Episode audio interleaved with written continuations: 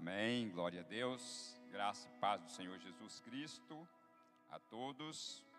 É, nós vamos abrir as nossas Bíblias em Lucas, no capítulo 14, versos 12 a 14. Aí eu já vou passar os textos também, pelo menos mais dois textos, que é Romanos capítulo 12, verso 9, e Tiago capítulo 2, versos 1 a 5. São os textos que nós vamos meditar nessa noite. Então, em Lucas, no capítulo 14, o verso 12 em diante. É o capítulo 14, esse é o 12, né? É, capítulo 14, verso 12 a 14. Então diz assim: Então Jesus disse ao que eu tinha convidado: Quando você der um banquete ou jantar, não convide seus amigos, irmãos ou parentes, nem seus vizinhos ricos. Se o fizer, eles poderão também, por sua vez, convidá-lo, e assim você será recompensado. Mas, quando der um banquete, convide os pobres, os aleijados, os mancos e os cegos. Feliz será você, porque estes não têm como retribuir a sua recompensa. A sua recompensa virá na ressurreição dos justos enquanto nós vamos ficar com esse texto, mas meus irmãos, eu creio que nós precisamos fazer uma grande reflexão é, nesse texto que nós lemos. E a reflexão é o seguinte: será que nós estamos preparados para receber pessoas assim num jantar? O nosso jantar, será que nós estamos preparando? É para essas pessoas ou é para pessoas cheirosas, pessoas limpinhas, bem vestidas? E ele diz que quando nós fazemos isso, nós estamos esperando uma recompensa, um convite, né? E eu não conheço na nossa história momentos assim, né, onde nós fazemos um, um jantar e convidamos somente as pessoas carentes. Essas pessoas, elas se vierem, elas não são cheirosas, elas não são bem arrumadas, elas não são, é, às vezes, educadas, como nós esperamos, né? Quando nós fazemos jantar ali na, na praça ali do Mercadão ali, às vezes a gente tinha que pedir a Deus para mandar anjos ali para nos proteger, porque a situação muitas vezes ficava tensa por causa das pessoas com quem nós lidamos, né? E agora nós estamos distribuindo jantar na rua e agora nós estamos tendo uma pastora que está nos ajudando, pastora Maiara ela está indo conosco, né? E ela é uma mulher de Deus, é casada com o pastor Felipe, né? E eu vejo como ela interage na rua com as pessoas. É, e ela conhece as pessoas da rua porque ela já foi da rua. Então hoje, essa mulher, quando a gente chega na rua, ela vai encontrando todos aqueles rapazes, aquelas meninas, e ela conhece a maioria. E ela, por que, que você está aqui? Por que, que você saiu da clínica? E volta para lá, e ela é da clínica da, da alma, né? E eu fico olhando aquele comportamento, e as pessoas às vezes pedem um abraço, né? E isso é comum eles fazerem conosco, me dá um abraço. Você poderia me dar um abraço? Você poderia orar por mim? E a gente faz, irmãos. Então, é uma maneira de corresponder a uma pessoa que está rejeitada até pela sua família. E eu fico olhando assim a situação da igreja hoje, porque nós somos igreja, é claro. Mas a igreja em si, ela está pronta para receber essas pessoas para um jantar na própria igreja e para reagir com essas pessoas. Então é um motivo de eu parar para pensar, cada um de nós parar para pensar, é mesmo, né? Será que eu estou preparado para isso? Será que a minha vida já parou? Será que eu já parei um dia para analisar? Não, irmãos, existe muito medo, existe muita rejeição, existe muita discriminação. Então, uma pessoa assim, nós não estamos prontos para recebê-lo em nosso meio. Eu acho que a gente precisa parar para pensar nisso aí, sabe?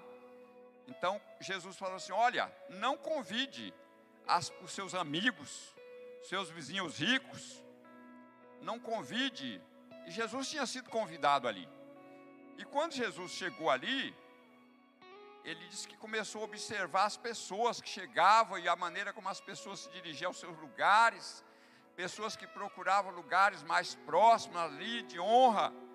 E Jesus falou assim: Olha, quando vocês foram convidados, não vá para o melhor lugar, procure um lugar mais afastado, mais isolado, para que o, a pessoa que te convidou, às vezes possa olhar para você lá e ir lá e falar assim: Olha, vem para cá vem para um lugar mais é, próximo aqui, um lugar de honra.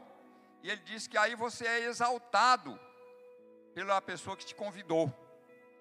E se você for convidado e chegar e se assentar no primeiro lugar, e chegar uma outra pessoa mais honrada, e disser assim: Olha,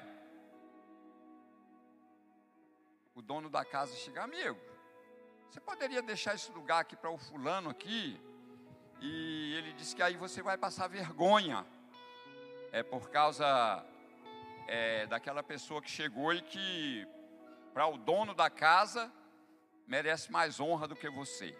Você tem que deixar aquele lugar para outro. Então são coisas, irmãos, que Jesus está dizendo para nós assim: olha, parem e pensem que tipo de culto, porque isso é culto, irmãos. Isso é culto que nós estamos prestando a Deus. Então eu estou na rua e quando a gente vai sair, a gente fala: Deus, obrigado pelo culto. Me abençoa no culto que eu vou te prestar hoje. Então nós temos certeza que nós estamos prestando um culto a Deus ali na rua. E nesse culto, a gente ora pelas pessoas, a gente impõe as mãos muitas vezes, e às vezes as pessoas não estão cheirosas. Então é muito fácil a gente abraçar as pessoas cheirosas, e mas lá na rua é bem diferente, irmãos. E eu vejo que a igreja precisa se preparar para isso. Que vai chegar um momento que essas pessoas que estão na rua, hoje elas já são rejeitadas, tem pessoas que negam um copo de água para essas pessoas. E quando a gente chega, a primeira coisa que elas pedem não é nem a comida, é a água. Tem água. Irmãos, 99% das pessoas que nós encontramos pede água. E nós falamos, não, não tem água, mas tem suco. Aí nós temos que saltar do carro, pegar a garrafa e servir essas pessoas. E a gente termina ali, a garrafa grande está vazia. Porque tem pessoas que eles trazem uma garrafa para encher aquela garrafa dele. Ele fala, não, não, você não vai encher porque tem muito mais, pega só a metade. Porque a gente sabe que eles passam sede.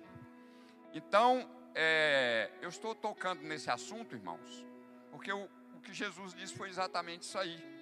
Olha, pense no, no que você está fazendo. É, que tipo de culto você está me prestando? Como que você encara as pessoas da rua? Você gosta deles? Você tem medo deles? Você tem nojo deles? Infelizmente a gente vê isso, irmãos. Muitas vezes a gente vê pessoas que exalam nojo das pessoas sabe? E eu fico olhando a pastora Maiara e ela fala assim, eu estava olhando lá no, no WhatsApp dela, dizendo assim, a pastora Maiara casada com o pastor Felipe. É, mas ela contando a história dela para a gente, ela disse assim: Olha, às vezes eu estava na rua, mas o Felipe, e o Felipe dava uma crise de loucura, e saía correndo e eu só ia encontrá-lo no outro dia. Mas eles encontraram Jesus através é desse trabalho da janta na rua. E foi ali que eles encontraram Jesus, e foi ali que eles se libertaram, e foi ali que eles se casaram hoje e servem ao Senhor, os dois. Então, irmãos, quando você vê essas coisas, você assim, compensa. Compensa, porque Jesus disse que uma alma vale mais que o mundo inteiro. E hoje, eu fico olhando o trabalho do pastor Felipe ali, é receber as pessoas. E quando chega uma pessoa naquela clínica, não tem formalidade. Você quer uma chance? Então pode entrar. Às vezes a gente encontra uma pessoa na rua e a gente não consegue levá-lo, a gente fala assim: não, pode ir direto lá que você vai ser recebido. Qualquer hora da noite. Essa clínica era ali na rodoviária, rodoviária velha, hoje ela na Brilhantes, né? Mas ela continua com o mesmo sistema. E por isso ela faz um trabalho que tem libertado muitas pessoas, tirado muitas pessoas das ruas. Porque é um trabalho onde as pessoas se sentem amado. E nós precisamos amar, irmãos, é aqueles que não são amados. Jesus ele disse assim que muitas pessoas que não têm esse carinho dos seus próprios familiares, nós precisamos acolher essas pessoas. Eu olho quando em Romanos no capítulo 12, verso 9, o que que ele vai dizer? Olha bem. Vai dizer assim, ó, o amor deve ser sincero. Odeiem o que é mal e apeguem-se ao que é bom. É, recentemente, uns dois meses atrás, teve um mover lá nos Estados Unidos. E esse mover durou muitos dias que conseguiram apagar, mas eu fiquei pensando assim: olha, se esse mover de fato foi de Deus, ele não se apagou, ele continua nos corações e esses corações, cheios da chama do amor de Deus, eles continuam espalhando essa palavra, eles continuam indo buscar pessoas para ser salva, para ser curada, para ser restaurada. E esse versículo ele foi o texto lido por aquela pessoa que fez a primeira preleção. Então ele fez um, um discurso simples, ele leu esse texto e ele chamou as pessoas que estavam ali atenção. Eram estudantes universitários que estavam encerrando, tinha terminado o seu curso, outros estavam começando, mas estavam todos ali.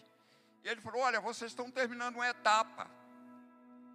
E, e a partir daí vocês vão entrar em outro caminho, o que que vocês vão levar para as pessoas que estão que vão se encontrar com vocês? Qual o legado que vocês vão deixar para essas pessoas? E ele fez um discurso simples e ele terminou, e esse movimento continuou e não parou mais. Ficou dias e dias pessoas fazendo fila, tiveram que mudar de lugar. Eu não sei se os irmãos acompanharam isso, mas foi muito bonito, muito lindo. E eu fiquei olhando, porque ali aquela palavra, o amor seja, em outras versões assim, o amor seja não fingido. Irmãos, eu fico olhando nas redes sociais, pessoas que mandam um monte de coraçãozinho, é muito lindo. Né? Pessoas que cumprimentam com coraçõezinhos, com beijinhos, né? Mas e quando a pessoa está fedida? Quando a pessoa é grossa, é ignorante. E aí, você não para para pensar, não, ela é assim porque ela tem uma ferida muito grande dentro dela. Então aí é que entra o amor não fingido. Que eu falar para o irmão que está bem arrumadinho, cheiroso, a irmã, eu te amo, é muito fácil. Mas falar para a pessoa que está suja, eu te amo, é muito diferente tem um peso muito maior. E Tiago, no capítulo 2, do verso 1 a 5, vamos ler. O que, que Tiago diz? É, Tiago 2, 1 a 5, né? Tiago 2, 1 a 5.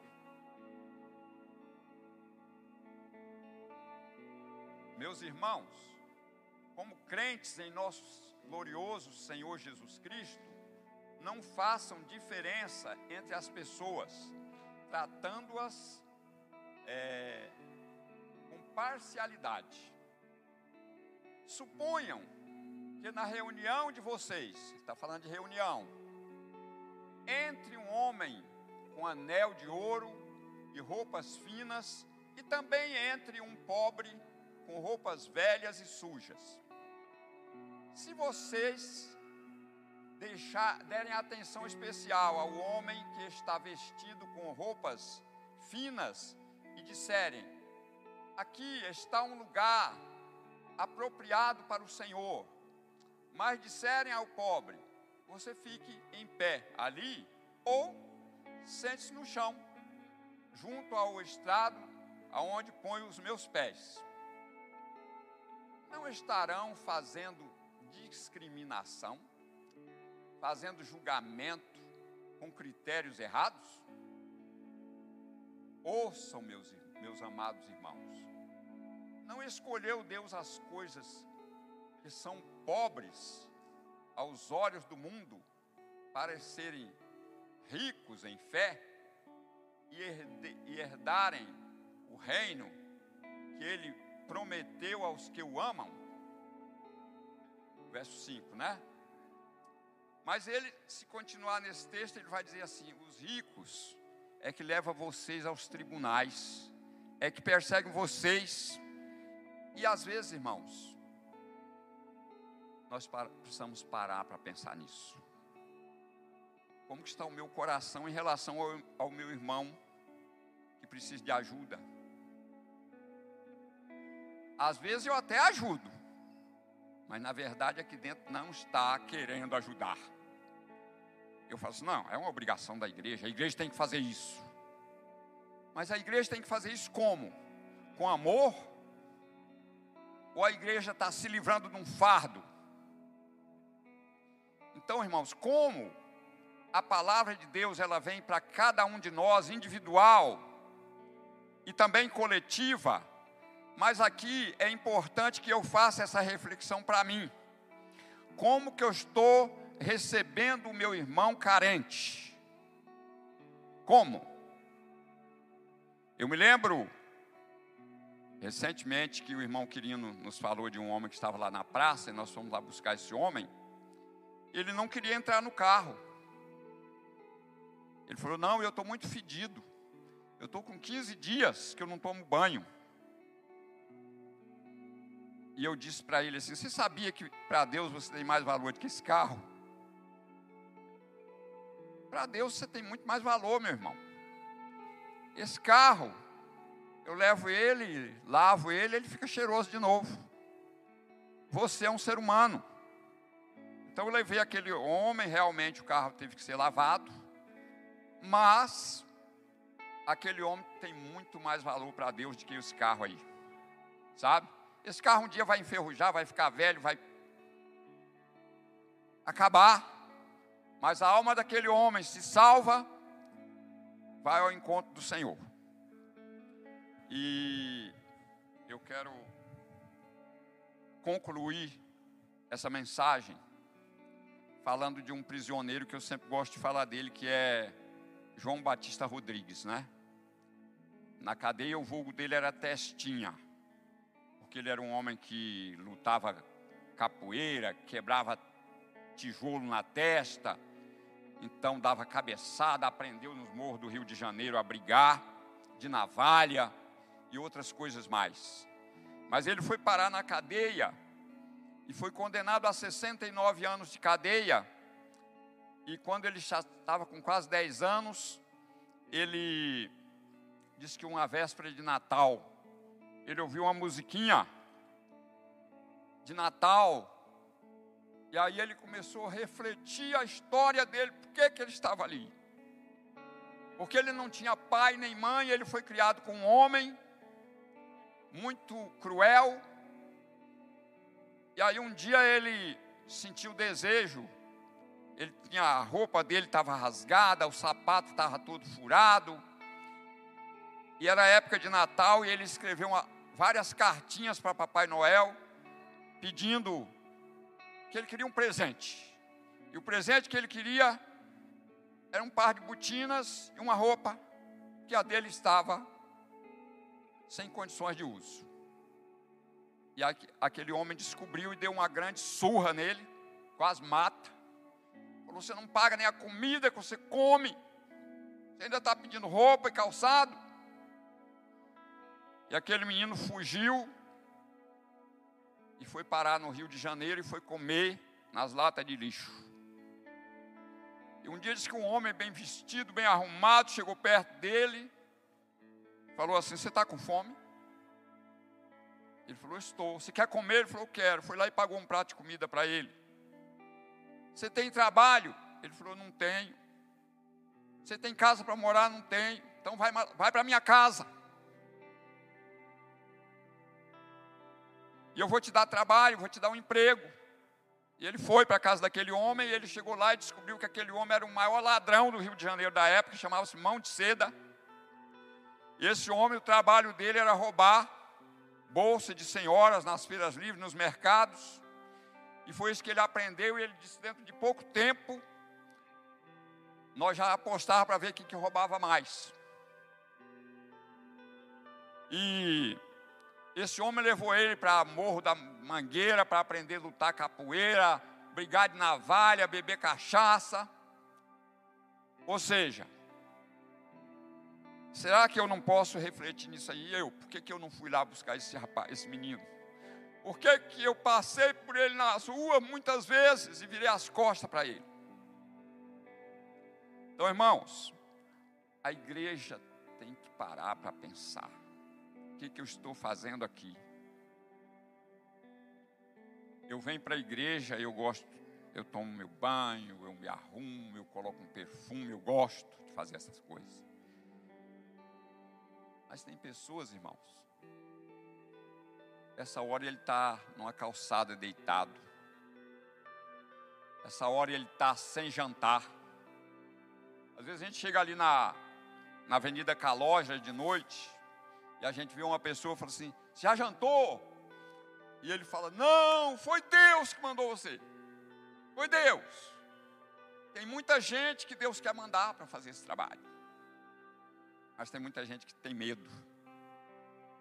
Ou que despreza o seu semelhante. Então, meus irmãos, que nós possamos nessa noite refletir sobre isso.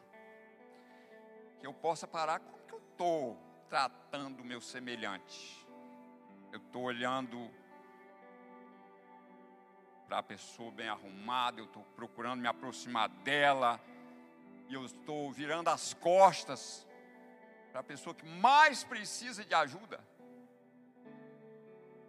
Então me lembro que eu encontrei um rapaz na rua e ele pediu assim: Olha, eu tenho o telefone da minha mãe e eu perdi a chave de um quartinho que ela me deu para me dormir e eu queria que você ligasse para mim na casa dela para pedir para ela mandar a chave para mim. E eu liguei, e aquela mulher me atendeu, e eu falei, ó, oh, eu estou aqui com um fulano, assim, assim, ele disse que é seu filho. Ela falou, é meu filho, sim. E falei com ela o que, que ele queria, falou, a senhora quer falar com ele? Eu falei, não, não quero. Então, irmãos, imagine como que essa criança, como que esse cidadão se sente num momento desse. Mamãe que é o amor, se aproxima do amor de Deus, não quer falar com Ele. Então é uma ferida muito grande. Tem pessoas muito feridas na rua, machucadas. E tem pessoas que estão dentro das casas, irmão, mas também estão enfrentando essa situação. Então que Deus nos abençoe e que nós possamos sair daqui refletindo. Essa mensagem é para refletir não é para ouvir e gostar ou não gostar. Eu tenho as minhas preferências muitas vezes por mensagens, mas eu tenho que parar para pensar assim, eu tenho que parar para refletir que tipo de vida cristã eu estou vivendo. Amém?